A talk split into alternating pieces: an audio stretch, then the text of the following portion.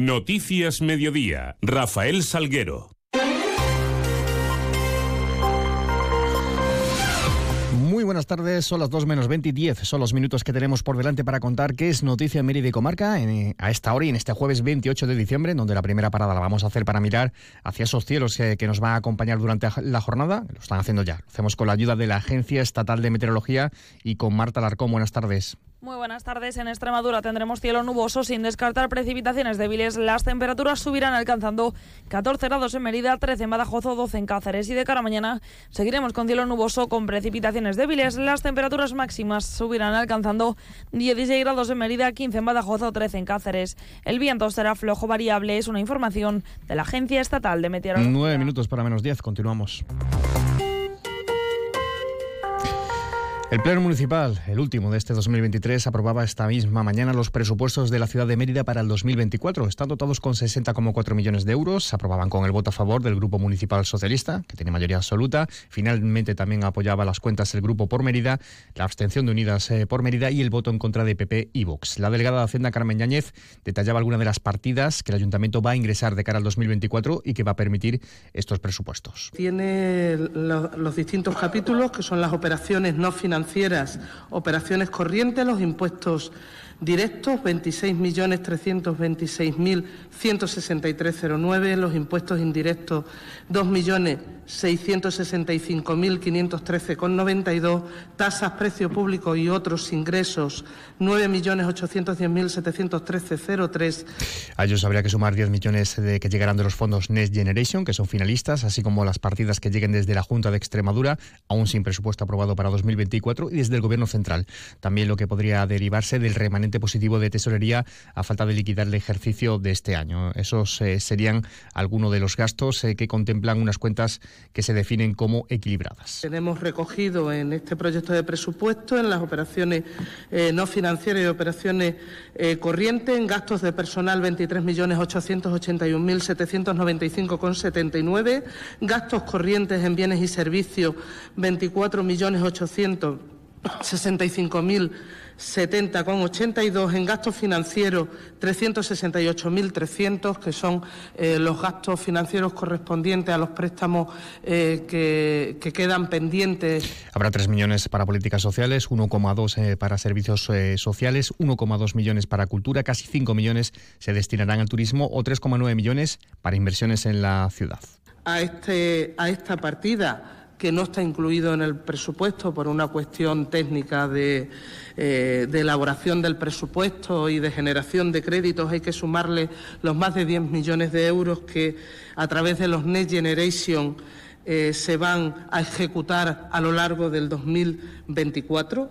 También hay que sumarle los casi 5 millones de euros de patrimonio municipal del suelo para la adquisición de patrimonio de patrimonio. El portavoz de Unidas eh, por Mérida, Óscar Fernández, echaban falta inversiones eh, que quedan pendientes en estos presupuestos. El mercado Calatrava, la obra de las concesionistas, quedan pendientes proyectos muy importantes para la ciudad, como eh, los puentes pendientes, etcétera. El portavoz del Grupo Popular Santi Amaro y la de Vox, Marta Garrido, señalaban la, la, necesidad de bajar la carga impositiva a los emeritenses, al contrario de lo que se recoge en esta ley, que es un incremento de las tasas municipales. Indica que Mérida se ha convertido en la ciudad donde más impuestos, tasas y precios públicos se pagan de toda Extremadura.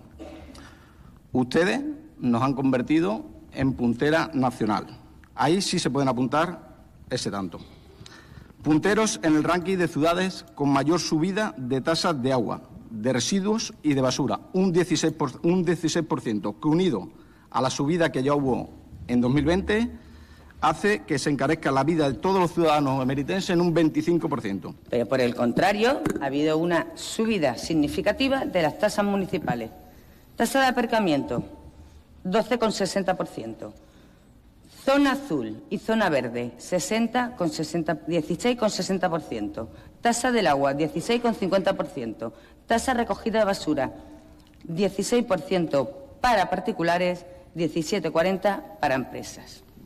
Aparte de crear una nueva tasa, tasa por derecho de examen, con el que el alcalde va a recaudar 17.600 euros. Respondió a esta lectura de las cuentas el alcalde de Mérida, Antonio Rodríguez Osuna, defendiendo que la actualización de tasas depende, además, del plan de ajuste municipal al que está sujeto el ayuntamiento hasta el 2032. Entonces, la gente que prefiere que te quiten 10 euros del recibo del IBI, como están haciendo en otros ayuntamientos de Extremadura, que lo venden como un éxito, 10 euros del recibo del IBI para que los ciudadanos lo tengan en su bolsillo. O que yo te dé 3.000 euros de ayuda a los empresarios por el esfuerzo que están haciendo para generar y crear empleo, que son el verdadero motor de creación de empleo de esta sociedad, la, empresa.